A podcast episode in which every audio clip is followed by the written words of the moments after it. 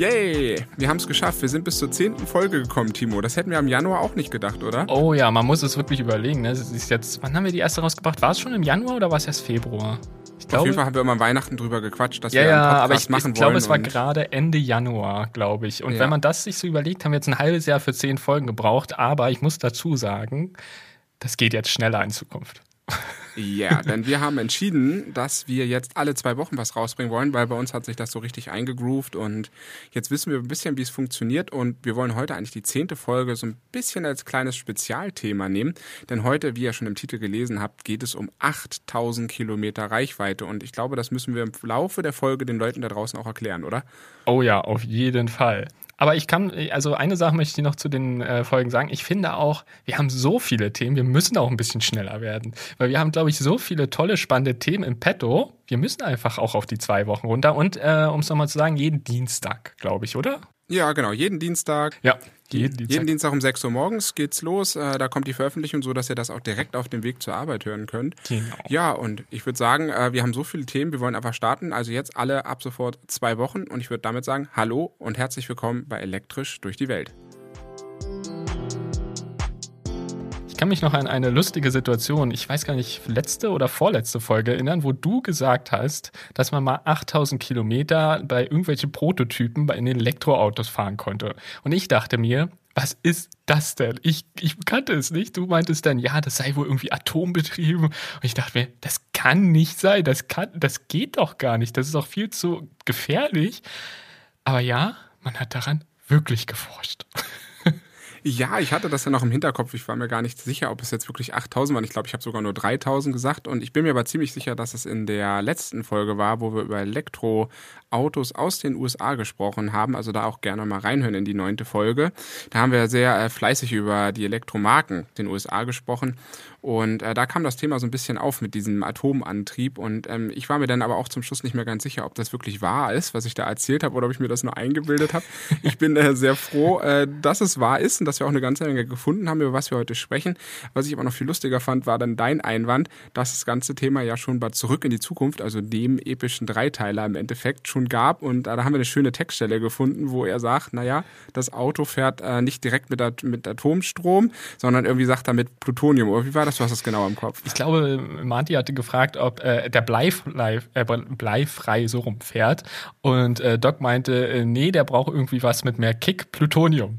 So, und natürlich, wie gesagt, für die Zeitreise jetzt nicht zum normalen Fahren, aber trotzdem, insofern, da hinten muss auch ein kleiner Reaktor drin sein. Und was ich auch sehr spannend finde, er meinte dann auch, dass die Kiste elektrisch fährt. Also es ist ein Elektroauto, ganz normal eigentlich, was dann ein bisschen die Frage aufwirft, warum im dritten Teil äh, irgendwie Öl verloren werden kann, was sie dann irgendwie brauchen. Also es, es ist nicht so ganz konsistent.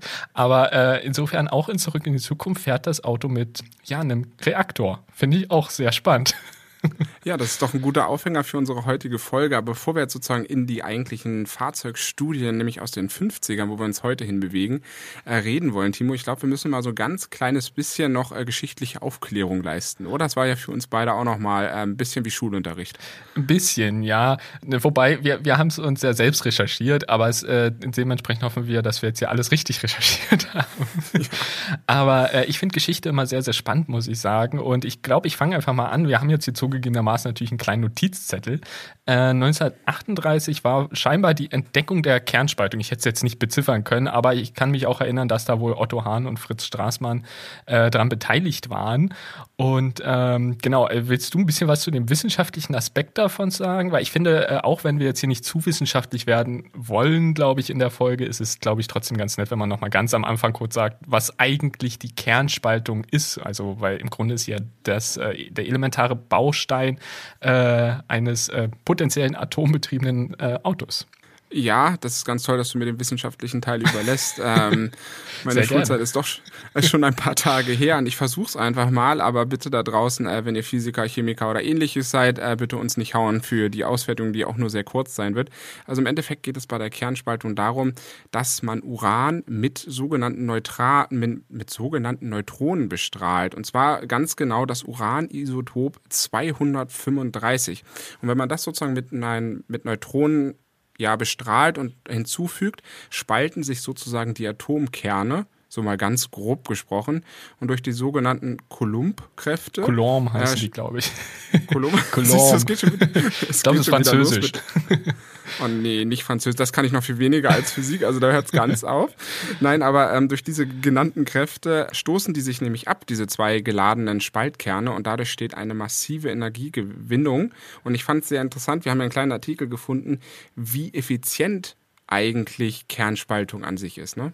Ja, also äh, das, das wusste ich tatsächlich vorher auch nicht. Also scheinbar soll der Energiegewinn circa zweieinhalb Millionen Mal höher sein als bei der Verbrennung von Steinkohle. Das, das ist wirklich schon sehr, sehr spannend und äh, rein aus Energiesicht natürlich wirklich äh, für den potenziellen Strommarkt oder eben vielleicht eben auch Autos etc., Infrastruktur wirklich sehr, sehr spannend. Wird ja auch bis heute benutzt so. Ähm, aber es hat natürlich, wie jeder weiß, auch so seine Risiken. Das ist halt das große Problem. Ne? Das hat man vielleicht ganz am Anfang, in der Anfangsphase noch nicht ganz so bedacht.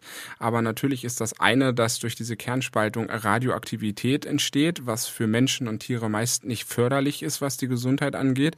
Und das vielleicht gleichwertig größere Problem ist, wir produzieren Müll für unendlich viele Menschengenerationen, die nach uns kommen. Also bis dieser Atommüll nicht mehr radioaktiv verseucht ist, vergehen Tausende von Jahre. Und das ist natürlich immer so eine äh, fragwürdige Definition, dass wir heute im Endeffekt jetzt mal in Anführungsstrichen sauberen Strom aus Atomenergie bekommen, dafür aber so sämtliche Nachfolgegenerationen äh, damit ein Problem haben, weil man weiß heute immer noch nicht, wo lagert man das? Ne? Also wir haben seit sehr vielen, vielen Jahren ja auch eine Endlagerdiskussion in Deutschland und daran sieht man schon, wie schwierig dieses Thema ist.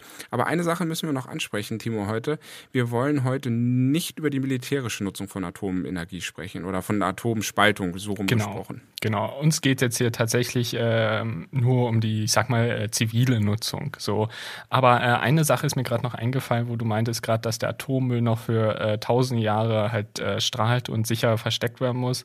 Äh, was ich ganz spannend fand, äh, geht jetzt ein bisschen fernab vom Thema, aber ich will es trotzdem erwähnen, weil ich es echt spannend finde. Es gibt tatsächlich Wissenschaftler, die sich damit beschäftigen, wie man den Menschen, die halt in entsprechenden Tausenden von Jahren leben, äh, irgendwie klar machen kann, dass sie die bestimmte Tür nicht öffnen sollen. So, also das ist ja wirklich ein Thema, ne? Du musst ja mal überlegen, lass es jetzt erstmal grob gesagt 20.000 Jahre sein. Jetzt überleg mal 20.000 Jahre zurück, wo da die Menschheit war. Und jetzt stell dir vor, diese Menschen hätten irgendwas erfinden müssen, was wir heute lesen können und wo wir, was wir nicht öffnen dürfen. Und das, also das finde ich unfassbar spannend. Wie gesagt, ist jetzt so ein bisschen fernab von dem, was wir heute eigentlich besprechen wollen, aber finde ich sehr, sehr spannend. Also gibt es wirklich äh, ganzen wissenschaftlichen Bereich für. Das muss man sich mal überlegen. Was ist wirklich in 20.000 Jahren? Also das ist schon so ein bisschen, nicht, dass die Leute denken, oh guck mal, wir haben eine tolle Tür gefunden und guck mal, da liegt tolles Zeug drin, genau, was, was genau. leuchtet sozusagen nachts im Dunkeln und dass man das äh, vielleicht dann wieder rausgeht. Man weiß ja nicht, was bis dahin passiert ist. Ob wir schon dreimal untergegangen sind oder danach eine blühende Weltraumgesellschaft sind, keine Ahnung. 20.000 Jahre ist verdammt viel Zeit. Ich sag mal so, wir leben jetzt 2021, ne? was allein in diesen 2021 Jahren passiert ist bisher, war ja auch schon mal, ich würde sagen, ein Riesensprung. Absolut, absolut. Genau, aber wie gesagt, wir wollen heute so ein bisschen über die zivile Nutzung sprechen und dann natürlich vor allem in Autos. Und äh, was ich halt wirklich spannend fand, der äh, negativen Seiten von ähm, Radioaktivität beziehungsweise grundsätzlich der äh, Kernspaltung echt lange oder eigentlich irgendwie so ein Stück weit natürlich auch noch bis heute, aber vor allem in den 50ern bis 70ern träumte man einfach von dieser grenzenlosen Energie, als ob es äh, viel, viel mehr Vorteile gäbe als Nachteile. Und äh, dementsprechend hat sich sehr viel bewegt. Es gab ja dann irgendwann auch, äh, wann war das? 1954, ich habe gerade mal auf meinen Notizzettel gespielt, das ähm, sehr bekannte äh, atombetriebene U-Boot USS Nautilus. Irgendwie nicht Schluss. Also man hat immer, immer weiter geforscht. Diese Aufbruchsstimmung, ne? wie wir schon ganz am Anfang gesagt hatten, 1938 wurde die die, diese eigentliche Kernspaltung das erste Mal so richtig entdeckt und durchdrungen als Thema. Und dann entwickelte man natürlich fleißig daran rum, hat auch bestimmt an der einen oder anderen Stelle ja auch auf, auf der militärischen Seite Fortschritte gegeben. Ähm, aber dann nach dem großen Zweiten Weltkrieg, der dann zu Ende war, hat man natürlich im Wiederaufbau davon geträumt, dass man natürlich durch den Atomstrom eigentlich Mobilität bekommt zu einem wirklichen Nulltarif. Aber wenn man sich mal überlegt, äh, wie viel Energie dadurch entstanden ist, ähm, war das natürlich der ganz große Traum zu sagen, okay, wir können äh, U-Boote damit betreiben. Äh, später gab es ja auch Flugzeugträger, die damit betrieben werden. Ich glaube, heute gibt es sogar noch Flugzeugträger, die damit betrieben werden. Äh, man wollte Autos, Flugzeuge. Eigentlich wollte man die ganze Gesellschaft äh, mit Atomstrom versorgen. Und da sind natürlich auch so ein äh, paar sehr spannende Sachen bei rausgekommen, dass diese Euphorie tatsächlich so weit gegangen ist, dass man gesagt hat, komm, wir bauen das jetzt einfach mal in ein Auto ein. Doch da gab es so ein paar Probleme, die haben es äh, verhindert, dass wir heute mit Atomstrom Auto Ja, fahren. das stimmt. Aber ich finde einfach wirklich, ähm, zumindest aus heutiger Sicht, äh, ist echt äh, verrückt, ein Auto mit einem Reaktor auszustatten. Einfach so aus heutiger Ja, muss man Sicht. sich mal überlegen auf der Autobahn. Ja, ja, deshalb. Also was ich auch ganz spannend fand, ähm, ist, es wurde super viel geforscht. Äh, also es gab verschiedene Hersteller, kommen wir gleich noch zu ein paar Beispielen. Es gab verschiedene Hersteller, die ja echt viel geforscht haben. Aber was ich halt äh, bei der Recherche echt spannend fand, ich habe immer wieder gelesen, äh, das Thema Unfall wurde erstmal ausgeblendet. Und ich glaube, das ging auch nicht anders, weil beim Unfall ist es halt, also das, ja, muss, da muss man, glaube ich, nicht viel erzählen, was beim Unfall passieren könnte. Insofern, äh, das, das finde ich aber einfach so spannend, dass das erstmal ausgeblendet wurde. Gibt's erstmal nicht. So, und dann hat man sich äh, rangemacht, ja gut, ähm, was, wie, wie können wir jetzt einen äh, verhältnismäßig kleinen vor allem und äh, hoffentlich auch leichten Reaktor einbauen, weil du hast so ein bisschen ja auch das Problem, du musst den ja isolieren. So, das ist ja so eine Eigenart von ähm, Reaktor. Und äh, bei der Isolation wird in der Regel zum Beispiel Blei oder Stahlbeton verwendet, aber die sind halt ziemlich schwer. Und wenn man sich jetzt vorstellt, dass man einfach so ein richtig schweres Gewicht, nehmen wir jetzt mal äh, einen, was weiß ich, beispielsweise 250 Kilowattstunden Akku, den packen wir einfach mal hinten aufs Auto rauf. Naja, dann geht erstmal der Kofferraum vorne, beziehungsweise Fronthaube geht erstmal schön hoch. Also das ist halt super schwer. Und das war tatsächlich ein technisches Thema. Man musste überlegen, wie bekommt man den Reaktor leichter.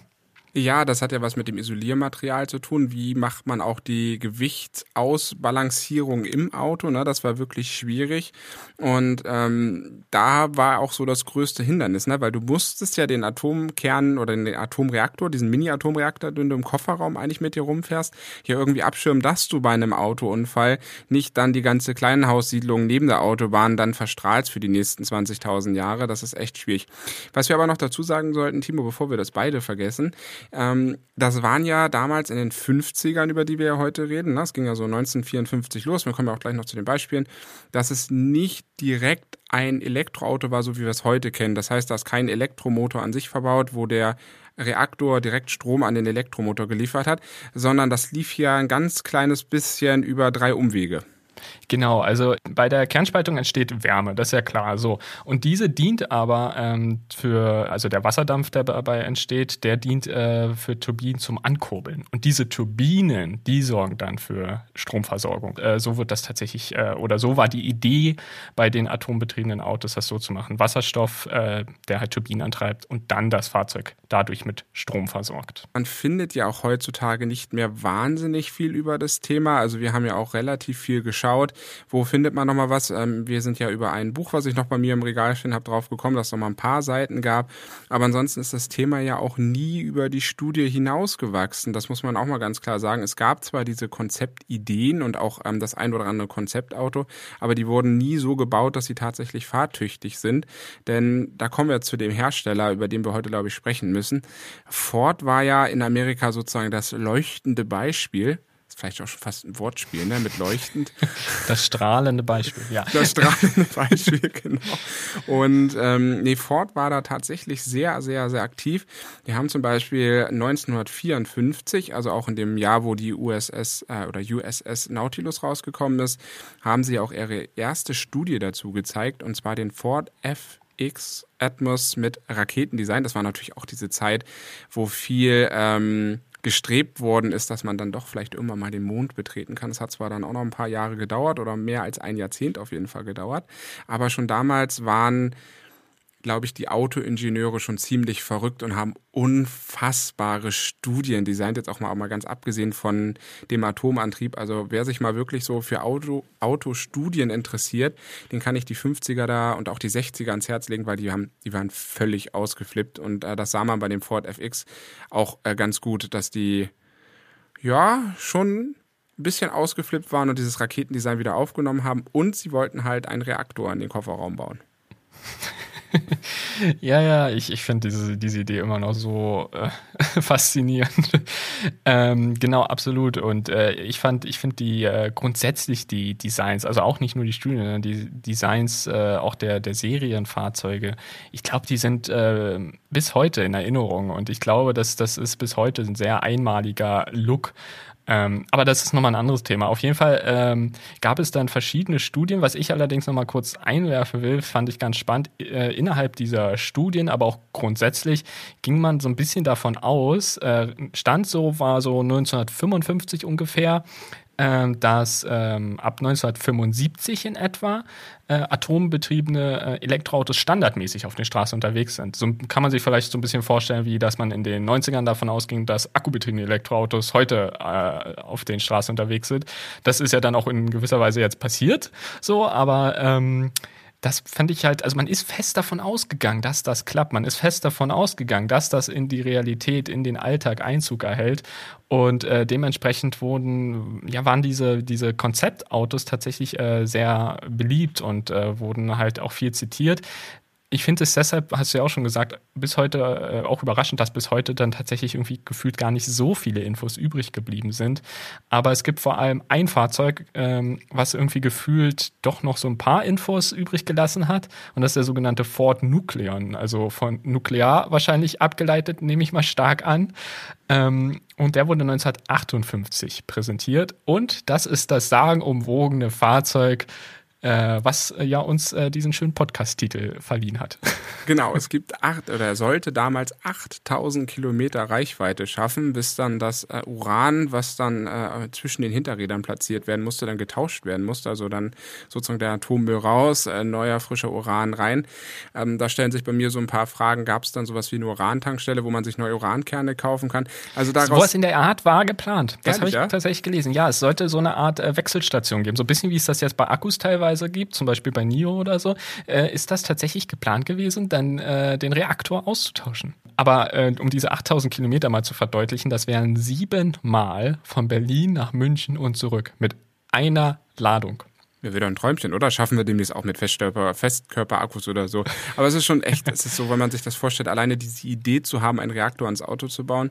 Ähm, das haben sie aber auch tatsächlich nie geschafft in Realität, sondern von den Ford Nucleon gibt es bis heute nur ein 3 zu 8 Modell. Das heißt, sie ja. haben es noch nicht mal so weit geschafft zu entwickeln, dass sie tatsächlich einen Prototypen auf die Straße haben. Das war tatsächlich alles nur eine Vision. Aber mal so eine kleine Anekdote nebenbei, was du vorhin schon sagtest, mit was die Leute sich von 1950, 55 vorgestellt haben, was dann in 1975 passiert. Das finde ich sowieso total faszinierend und auch nochmal das Zitat zum Anfang mit äh, Zurück in die Zukunft. Da ist ja auch ganz viel ähm, Vision drinne, wie unsere heutige Welt aussieht. Da gab es ja auch diesen wunderschönen Tag, wo sie alle drauf gehofft haben, dass jetzt endlich der DeLorean äh, dann kommt. Na, das war doch dieser eine berühmte Tag, ich kann mir das mal nicht merken mit den Daten, wo sie doch alle jetzt in der Zukunft gestanden haben, oder? Hier, äh, der mm. reist doch in dem einen Teil in die Zukunft tatsächlich. Ja, in, in dem zweiten. Zeit. Genau. genau. Welches Jahr ist er dann da gereist?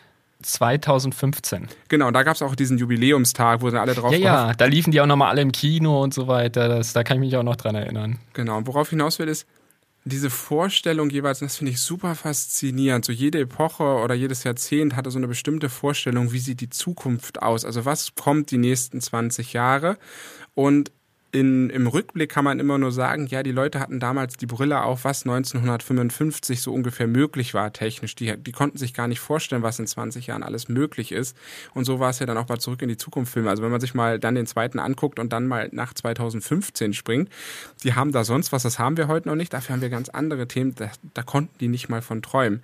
Das heißt, jedes Jahrzehnt hat so seine eigene Brille, wie die Zukunft aussieht. Und das ist ähm, je nach technischem Stand jeweils komplett unterschiedlich. Ne? Also ich glaube, da kann man auch viele Filme zitieren, die das auch immer mal wieder zeigen, wie sieht denn unsere Zukunft aus. Und zum Schluss wissen wir, es wird doch anders werden, weil man ja immer nur aus dem Vergangenen lernen kann und nie aus dem Zukünftigen, weil das wird immer eine Glaskugel bleiben.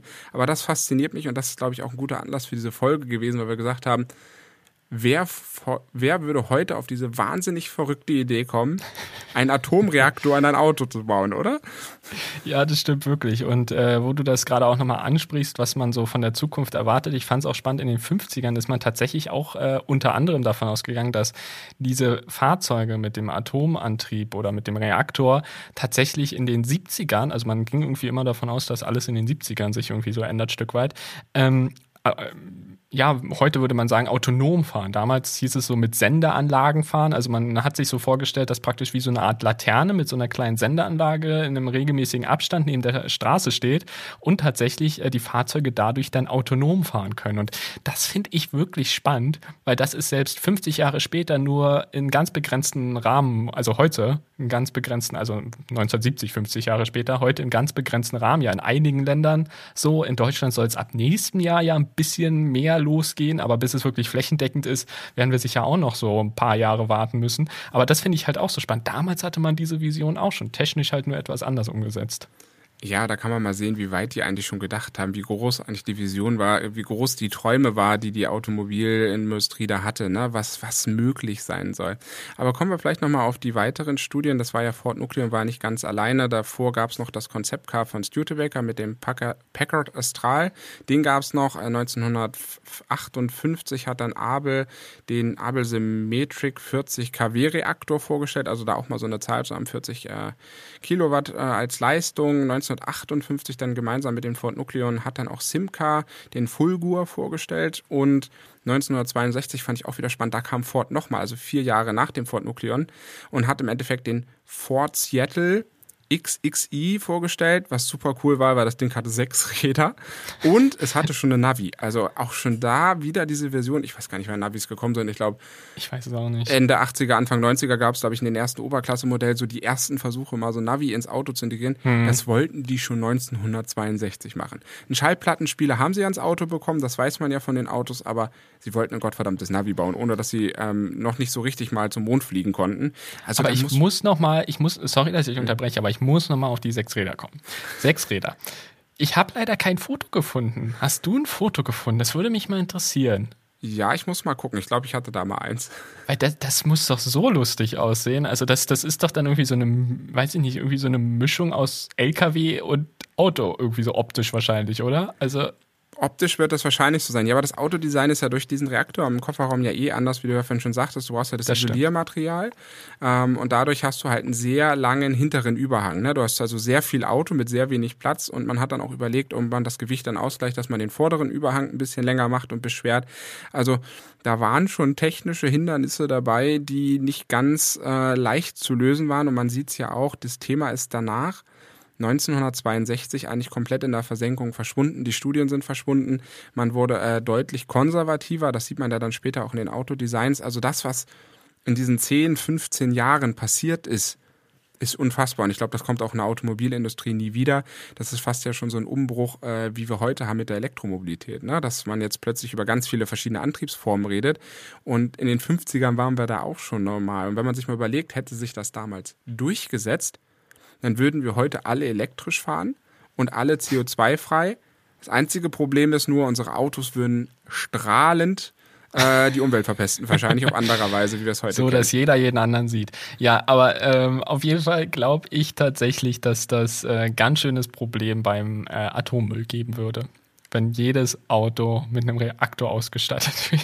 Ja, was kostet dann, was ich mich auch die ganze Zeit frage, was kostet dann eine Tankstelle, ein Tankstellenbesuch? Also einmal Reaktor tauschen, wie viel kostet ja. denn das für 8000 Kilometer? Ja gut, es wäre dann ein Massengeschäft, das darf man nicht vergessen. Ja. So, wenn es ein Massengeschäft wäre, aber ich weiß es jetzt auch echt nicht. Also vor allem, es müsste ja auch, ein, wie gesagt, das hatten wir jetzt schon mehrmals, müsste ja auch ein relativ kleiner sein, im Optimalfall. Ich glaube, mit der Zeit hätte man vielleicht die Isoliermaterialien doch noch leichter bekommen und so weiter. Aber ja, es wird schon ja, mit der Masse würde es vielleicht funktionieren, aber ich glaube, so, wenn es äh, so ein paar äh, Pioniere, sage ich mal, geben würde, die könnten sich das wahrscheinlich nur leisten, wenn sie wirklich gut Geld verdienen. Ja, definitiv. Aber es ist halt so, ne, wenn man sich überlegt, nach den 62er Studien, ne, also von dem Ford äh, Seattle haben wir ja auch nichts mehr gefunden, was das Thema ist. Danach ist halt dieser großen Euphorie natürlich ähm, so ein bisschen auch die Skepsis dann gestiegen gegenüber der Kerntechnik.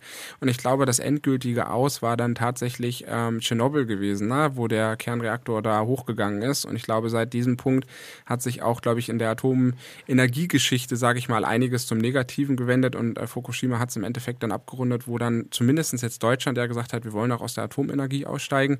Ähm, Frankreich ist da ja zum Beispiel auch noch sehr, sehr stark. Die haben ja einen sehr, sehr guten Strommix durch den Atomanteil, äh, den sie haben.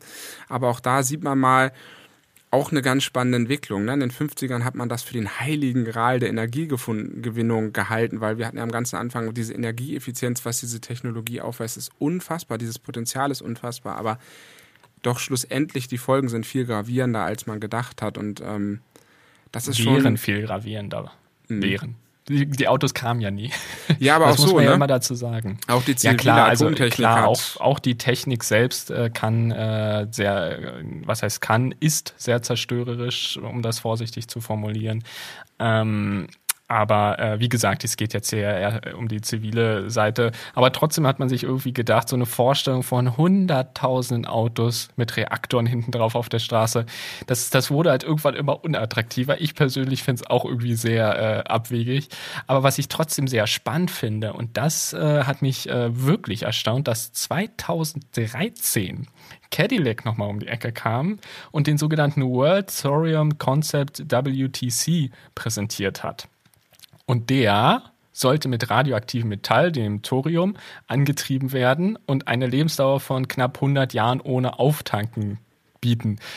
So allein diese Infos wirken schon extrem absurd, aber ich finde es halt so, so interessant, dass 2013 nochmal an die Presse gegangen wurde von einem nicht gerade unbekannten Hersteller. So, also das, das, also dieser, dieser Traum des äh, unendlichen Stroms, ich glaube, komplett ist der immer noch nicht weg. Aber man, man hat sich erstmal von der Idee gelöst und jetzt aktuell verbreitet sich ja eh die akkubetriebenen Elektroautos sehr schnell. Deshalb wird man wahrscheinlich eh erstmal auf den Zug aufspringen. Ist ja bei Cadillac nicht anders. Ja, vor allen Dingen ähm, 100 Jahre. Wie lange lebt so ein Auto heute? 20, 30 Jahre, wenn es mal hochkommt, ja, 50 ja, ja. Jahre dann als Oldtimer, aber die haben es einfach mal ausprobiert um oder haben das haben den Gedankenspiel gemacht. Ich glaube, da gab es auch nie wirklich ein äh, fahrbares Konzept zu, aber die haben aber nee. mal mit der Idee gespielt, dass man 100 Jahre ohne Auftanken ähm, auskommt und ja, der Traum ist doch auch eigentlich äh, völlig verständlich, dass man überlegt, wie kann man die Individualmobilität erstmal CO2-frei gestalten und wie kann man das so machen, dass das halt nicht nach diesem Schema F ist, okay, wir müssen jetzt Strom in der Batterie laden oder wir müssen ähm, Benzin in den Tank füllen. Ne? So ein bisschen geht die Richtung ja heute auch, ähm, für mich war das so der Beispiel, wir reden ja heute auch über Solarzellen, hatten wir auch schon mal in den letzten Folgen drüber gesprochen. Ne? Solarzellen schaffen das ja auf einen eleganteren Weg, dass sie das Auto direkt laden. Aber die Idee ist ja auch nicht auch dahinter zu sagen, dass man irgendwann technisch so weit ist, dass ich gar nichts mehr machen muss, sondern ich fahre das Auto einfach nur, bis es buchstäblich auseinanderfällt.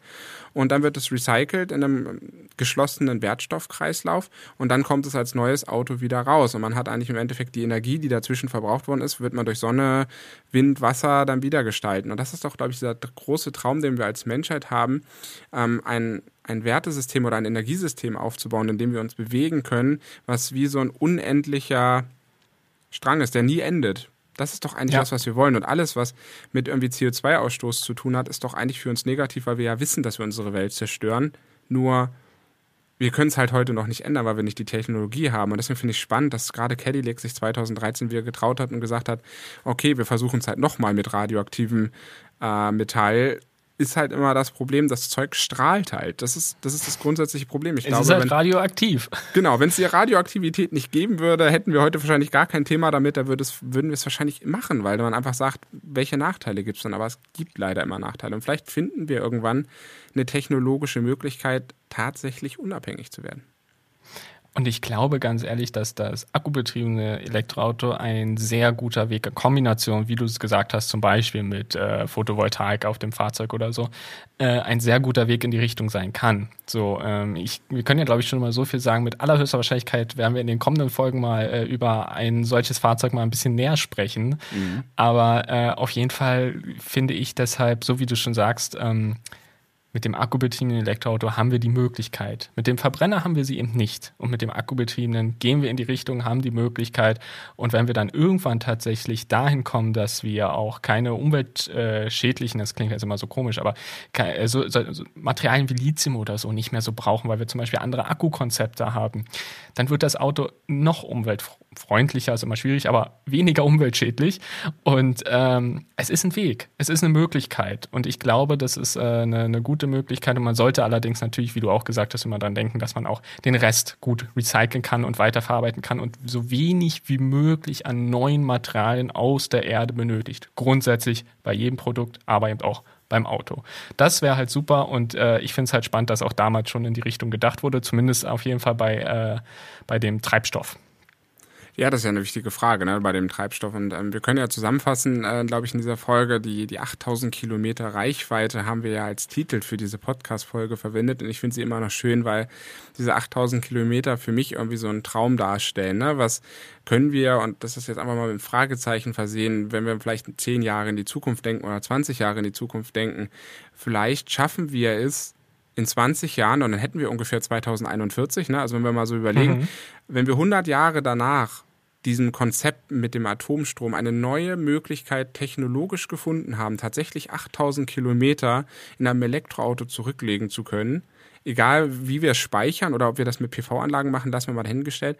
Aber wenn wir 100 Jahre nach diesen Konzepten es tatsächlich schaffen sollten, 8000 Kilometer Reichweite zu erzeugen, dann ist, glaube ich, schon dahingehend, auch wenn es noch nicht unendlich viel Mobilität ist, ich glaube, dann hat sich ähm, für die Menschheit schon ein sehr, sehr großer Traum erfüllt. Und ähm, das, das finde ich an dieser Folge auch so spannend, warum wir drüber sprechen und warum wir das jetzt auch als zehnte Folge sozusagen für unser äh, kleines äh, Jubiläum hier genommen haben, um einfach mal zu schauen, über den Tellerrand zu werfen. Versuchen wir ja immer in diesem Podcast. Was gibt es denn noch? Äh, Timo hatte schon angekündigt, wir werden wahrscheinlich demnächst über ein Fahrzeug sprechen, was tatsächlich mit diesen PV-Anlagen ähm, ausgestattet ist.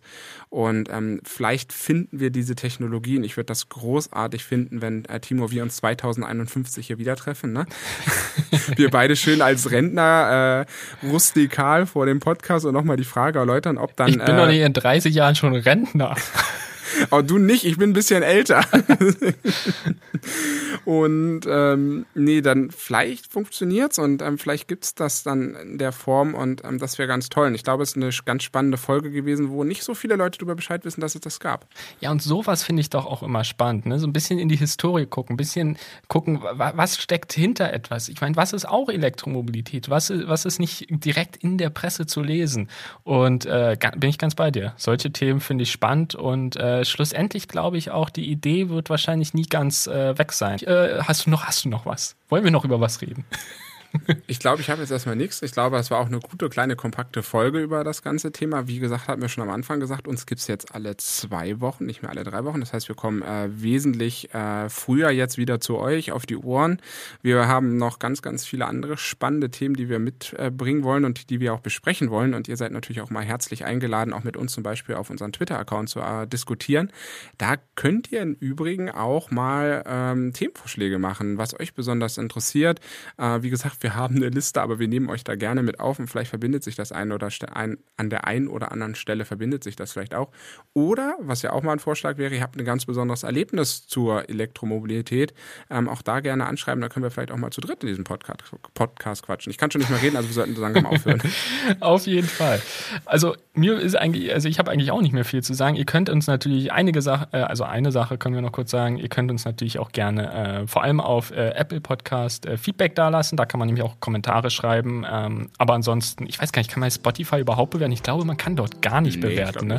Dann gerne, falls nee. ihr Lust habt, äh, bei Apple Podcast bewerten, wenn euch die Folge gefallen hat. Würde uns auf jeden Fall helfen. Und ansonsten würde ich sagen, vielen Dank fürs Zuhören und bleibt gesund.